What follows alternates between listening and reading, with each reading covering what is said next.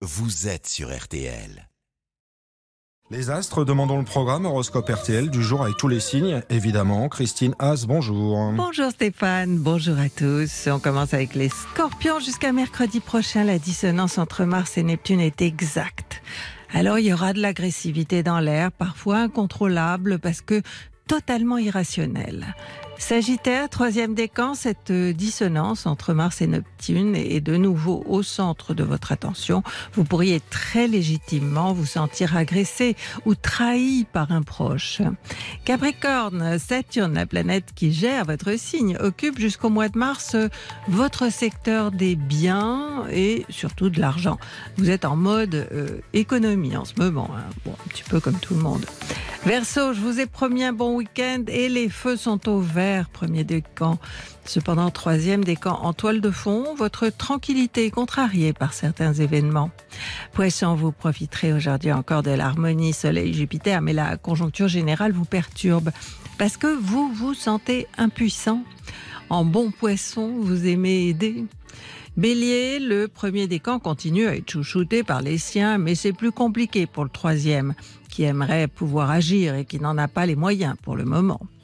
Taureau, alors vous, vous aurez envie de vous rendre utile, hein, et ça vous semblera même urgent. Mais bon, la dissonance Mars-Neptune, exacte, eh bien, toute action de votre part n'atteindrait pas son but.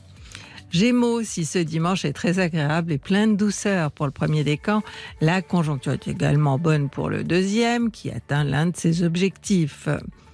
Et après, ce sera au tour du troisième. Cancer, vos tendances parfois hyper protectrices sont accentuées, premier décan, mais vos proches ne devraient pas s'en plaindre. Hein. C'est votre manière de montrer que vous aimez. Lion, que des bons influx pour ce juillet, aucune dissonance en vue. Deuxième décan, vous avez effectué le renoncement qui vous était demandé, donc tout va rentrer dans l'ordre. Vierge, si le plaisir est encore au rendez-vous pour certains natifs du premier décan, euh, ce n'est pas le cas du troisième, hein, toujours très sensible aux remous euh, liés à une relation.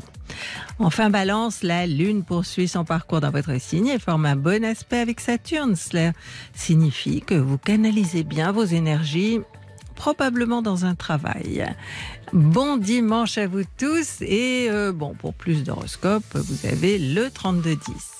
Le dimanche matin sur RTL, c'est Philippe Bouvard qui prend la parole. Philippe a des choses à nous dire sur notre monde, notre société qui évolue avec son lot de surprises. Hein. Philippe est connecté, bonjour à vous. Salut mon cher Stéphane, bonjour vous tous. Eh bien la surprise n'est pas que les fièvres spéculatrices aient transformé peu à peu notre cher et vieux pays en un immense casino. Non, c'est que notre démocratie soi-disant participative et fait place à une plutocratie avaricieuse où l'argent va massivement à l'argent davantage qu'il ne rétribue le travail. Les bénéficiaires de ce système auquel on vient d'allouer 57 milliards de participation se recrutent surtout dans la famille jackpot, elle-même apparentée au melting pot. À l'origine, ces pleins aux as étaient d'humbles artisans, mais assez inventifs pour créer et exploiter de nouveaux produits. Bah, le, pastis pour Paul Ricard, l'automobile pour les Peugeot, les shampoings pour les Bettencourt. Marcel Dassault, lui, voyait le plomb de son crayon se changer en or chaque fois qu'il dessinait des avions plus rapides car plus beaux que les autres.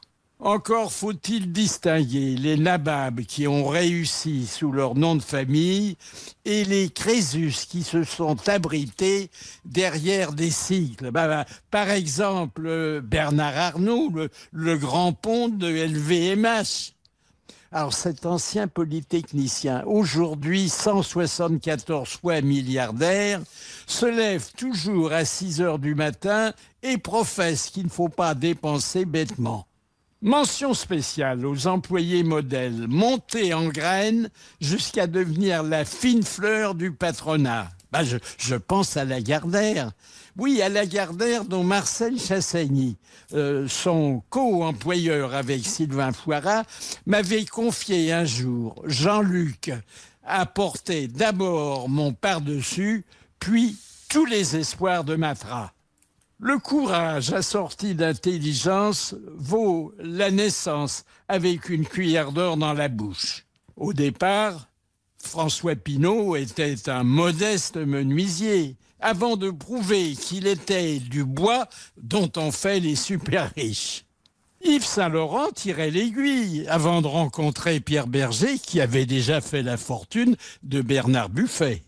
Cela dit, j'applaudirais de mes deux mains qui ne savent plus faire grand-chose si les députés ne tardent pas trop pour instituer les dividendes des salariés, à condition bien sûr que ceux-ci soient nettement supérieurs au 13e mois.